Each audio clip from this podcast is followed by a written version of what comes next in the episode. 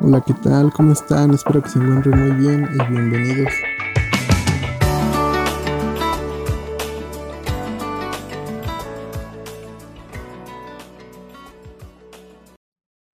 Estamos a unos días de terminar el año. Estaba pensando mucho en si grabar el último episodio o ya hacer el nuevo hasta el 2022, primero Dios. Pero tuve un poco de tiempo libre y voy a grabar el último episodio, así que quiero darles gracias a todas las personas que hicieron posible este año, escuchando los episodios, los capítulos, porque han sido de bendición para mi vida. Y espero que de igual manera hayan sido de importancia, les haya ayudado en su vida diaria, en su crecimiento espiritual. Así que no tengo más palabras que darles que gracias a todos los que hicieron posible esto a los que lo han escuchado, esperemos que este 2022 sea aún mejor. Dios esté con nosotros. A todas las personas que, que lo escuchan, desearles un feliz, ya no una feliz Navidad porque ya pasó, pero sí un, un buen año, un próspero año nuevo. Que todas sus metas, sus sueños y sus deseos se cumplan a través de las promesas de Cristo. Entonces, Esperemos que este 2022 sea un año mejor, sea un año exitoso para cada uno de los que lo oyen y aún los que no lo oyen.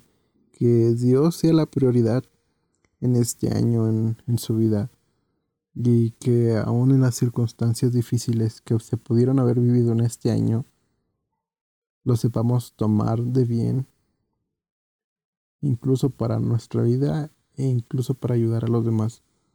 Así que sin más preámbulos, comencemos. Quiero terminar este último episodio hablando acerca de la vida de José, José el Soñador. Quiero resumir la historia porque si hablamos de esta parte, son 13 capítulos donde se habla acerca de José. José el Soñador eh, es un personaje que se encuentra en Génesis. Su padre Jacob, José es uno de los doce hijos de Jacob. Jacob tiene tres esposas, de las cuales en ese tiempo se podía casar así, tener varias mujeres, tener varias concubinas. Y Jacob tenía una mujer que amaba mucho, de hecho, de esta esposa nace José y Benjamín. Tiene, tiene otras dos esposas más, de las cuales José tiene varios medios hermanos, pero en hermanos varones son doce personas, son doce hijos, los cuales se conocen como las doce tribus de Israel. Entonces, platica la historia que José era un joven, era un adolescente, el cual era el consentido de su padre. Su padre lo quería mucho, a sus hermanos los mandaba a cuidar las ovejas, los mandaba a hacer trabajos rudos. Sin embargo, José se quedaba con su papá y a los hermanos les daba celos. Entonces, hubo diferentes partes donde sus hermanos se encelaban de José y hubo una parte en donde José tiene un sueño, donde los manojos de trigos se postran ante su manojo y se lo cuenta. Y de repente tiene otro sueño donde él es una estrella y todas las otras dos estrellas se doblan y se postran ante la estrella de José, incluyendo el sol y la luna. Que esto representaba que incluso su padre y su madre se postrarían ante José. Sus hermanos molestos por el sueño que tuvo. ¿Cómo que nosotros nos vamos a postrar ante ti? Eres el menor. Sus padres incluso se enojaron contra José por lo que había soñado. Pero Sigue contando la historia que sus hermanos comienzan a tener celos, comienzan a hacer planes para matar a José. Quieren matarlo, quieren destruirlo, pero sin embargo el hermano mayor, Rubén, dice, no, ¿cómo le vamos a hacer eso? No, no lo vamos a matar. Y busca una forma de deshacerse de él. Y la mejor forma que fue fue que lo venden, lo venden como esclavo. Y a su padre le cuentan que José murió atacado por las fieras. Y pues su padre amaba mucho a José y su padre sufrió en gran manera.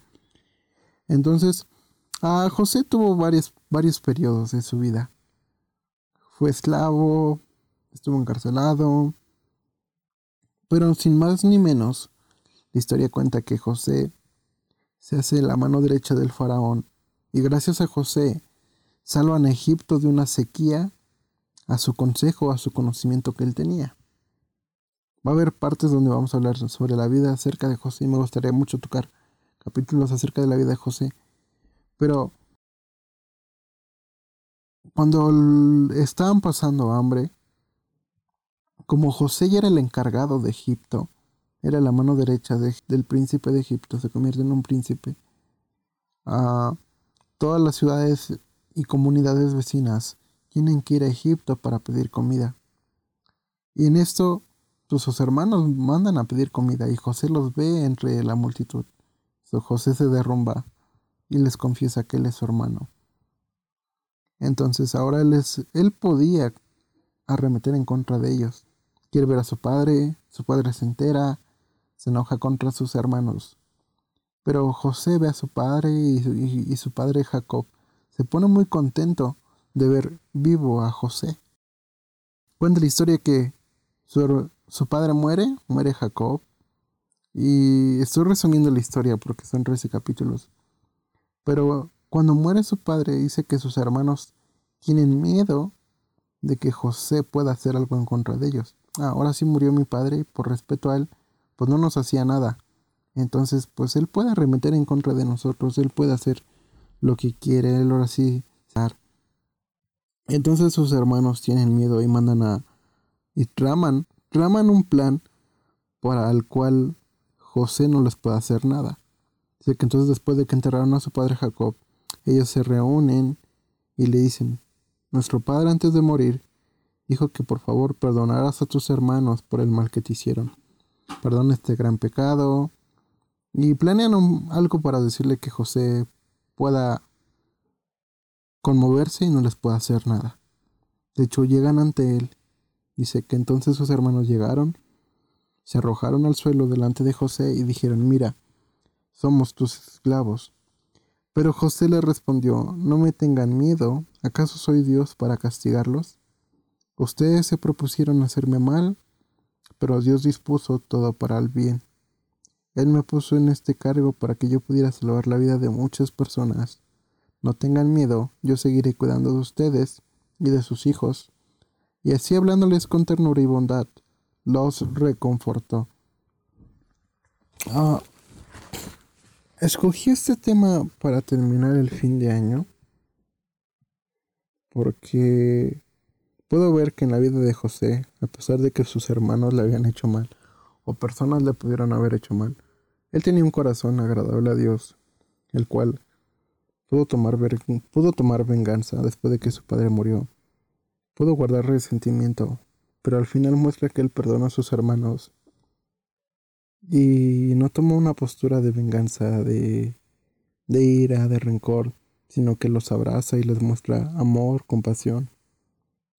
Y me gusta mucho esta parte porque un pensamiento correcto puede traer actitudes correctas y resultados correctos. Dios en nuestra vida puede traer acciones correctas.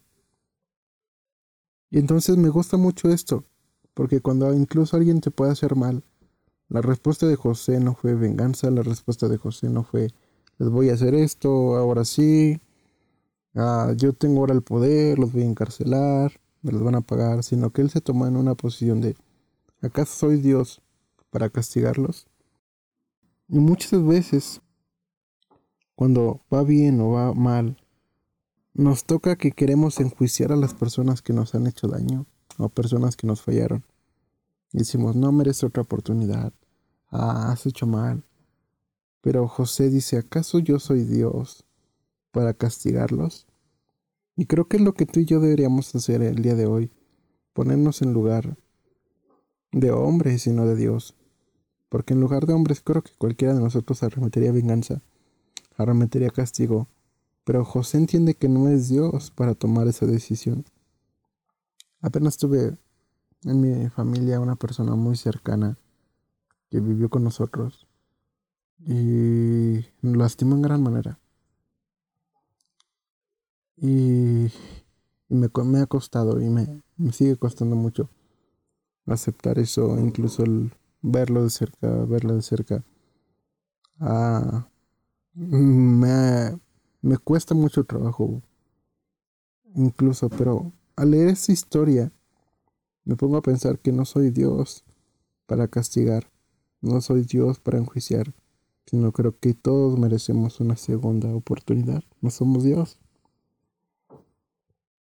Y me gusta mucho esta parte porque creo que en este 2021 para muchos sigue siendo difícil perder a un familiar. Fue muy difícil para otros tomar la decisión que debieron tomar. Fue para fue muy difícil para otros abandonar sus sueños. Fue muy difícil para otros salir de una depresión. Pero cuando incluso personas quisieron hacerte mal, me gusta mucho esta parte, cómo termina la historia de José. Porque le dice, aunque ustedes se propusieron hacerme mal, pero Dios dispuso todo para bien. Y me gustaría que te quedes con eso.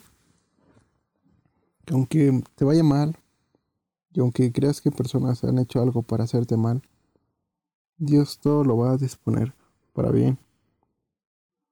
Él puso la vida de José para salvar muchas vidas. Y las circunstancias que nos pasan no es para que nos lamentemos. José en vez de lamentarse, ay, me vendieron mis hermanos, ah, me pasó esto, ah, me encarcelaron porque la esposa de Potifar quería conmigo. No se puso a lamentar de lo que le pasaban, sino que decidió mejor tomar su vida y su ejemplo para salvar vidas. Así que no tengan miedo, yo seguiré cuidando de ustedes. Les habló con ternura, bondad y los reconfortó. Me encanta el corazón de José. Y, hablando de esto, y hablando acerca del año nuevo, porque quiero también terminar con esto del año nuevo. Ah, siempre tú, tú y yo en año nuevo estamos acostumbrados a pedir metas o querer nuevos propósitos o pedir deseos para el año nuevo. ¿A qué me refiero? Cómo bajar de peso, cómo mejorar, cómo cambiar, cómo ser mejor persona, cómo llevarme bien con mi familia. Y ese día es padre, ¿no? Es una noche de amor y paz, muchos se reconcilian, muchos hacen las paces, muchos quieren subir de calificación, muchos quieren echarle ganas con su familia, este año sí voy a ahorrar, este año quiero salir a pasear, quiero echarle ganas con Dios. Pero me recuerda en una ocasión donde Dios le pidió a una persona un deseo. Tú vas a conceder el deseo que tú quieras. Y esta persona es Salomón. Dios le preguntó, te va a conceder el deseo que tú quieras. Y Salomón pidió sabiduría. Y dice que, que Dios se sorprendió y Dios lo bendijo porque dijo, pudiste haber pedido dinero, riquezas, una larga vida, pero pediste sabiduría. Sin embargo, yo te voy a prosperar, te haré el hombre más rico, que nadie se va a comparar a tu riqueza, y te haré el hombre más sabio que no habrá y que ni ha existido antes ni después de ti. Pero Dios le pidió y Dios le concedió un deseo a, a Salomón. Y estaría bien padre que Dios nos concediera un deseo. Pero el corazón de Salomón fue pedir sabiduría. Entonces, en este año nuevo me puse a pensar que Siempre ha sido nuestro deseo bajar de peso, mejorar, tener nuevas metas. Pero esos son deseos materiales. Son deseos que van y vienen, son deseos que tal vez no se acoplan a nuestra personalidad como hijo de Dios. Procuramos cambiar, procuramos mejorar. Pero una vida sin Dios solamente nos van a importar las cosas materiales. Una vida sin Cristo es una vida de deseos, de placeres. Y quiero que para este año nuevo para todas las personas que conocen de Cristo y que quieren conocer de Cristo. Para este año nuevo, agarremos cada una de las promesas que Dios nos prometió por medio de Cristo. Y Cristo nos promete una vida con amor, una vida sin temor y una vida de esperanza. Y que es padre que este año nuevo nuestras metas no sean bajar de peso, salir a algún lado, mejorar en la escuela, sino que nuestras metas en este año nuevo sea, Dios dame amor hacia los demás. Dios dame el amor que necesito. Reconfórtame en amor. Dame una vida sin temor. Quiero estar sin temor, sin temerle a, las cosas, sin temerle a lo que vendrá. Porque sé que tú estás conmigo. Y una vida de esperanza en la cual todo lo que haga pueda traer esperanza a mi vida y esperanza a los demás. Y este no es un episodio como cualquiera, quiero dar seis citas y ojalá y espero les puedan servir. En las primera Tesalonicenses 3:12, la cual dice, el Señor os haga crecer y abundar en amor en los unos para otros y para con todos. Segunda de Corintios la gracia del Señor Jesucristo, el amor de Dios y la comunión del Espíritu Santo con todos nosotros. Una vida sin temor. Primera de Juan 4:18. En el amor no hay temor, porque el perfecto amor echa todo temor. Segunda de Timoteo 1:7. Porque Dios no nos ha dado un espíritu de amor ni de cobardía, sino de poder, de amor y de dominio propio. Tener una vida de esperanza. Y el Dios de esperanza os llena de gozo, temor, paz, gozo en el crecer. Primera de Corintios 13:13. 13. Y ahora permanece en la fe, la esperanza y el amor. Pero el mayor de ellos es el amor. Así que, ¿qué les parece si en sus metas de este año no sea una meta material, no sea una meta para mejorar, para cambiar, sino que sus metas es, quiero que Dios cumpla estas promesas en mi vida. Tener una vida de amor, una vida sin temor y una vida con esperanza por medio de Cristo Jesús. Así que gracias a todos los que hicieron posible estar en este, en este episodio, en este medio año que comenzamos grabando podcast. Espero que este año sea de bendición a sus vidas, que este año puedan crecer en Cristo, puedan crecer en amor, puedan crecer en fe, en esperanza, en paz, en gozo, en benignidad, en paciencia, y que todos los frutos del Espíritu estén en su vida porque Dios está en ellos, porque Cristo está en medio de sus vidas. Y sé que muchas veces va a haber momentos de prueba, de dolor, de aflicción, pero recuerden que Dios está con nosotros, que Dios quita todo temor, que Dios es el Dios de la esperanza y que el amor abunde hacia los unos y hacia los otros por medio de Cristo Jesús. Y que aún aunque muchas veces hayan planeado el mal para nosotros, Dios tornará todo para bien. Porque así es para todos aquellos que lo aman y lo buscan. Así que les deseo un feliz año, un buen inicio de año y que Dios los bendiga a todos y a todas. Nos vemos en 15 días, en el 2022. Hasta la próxima.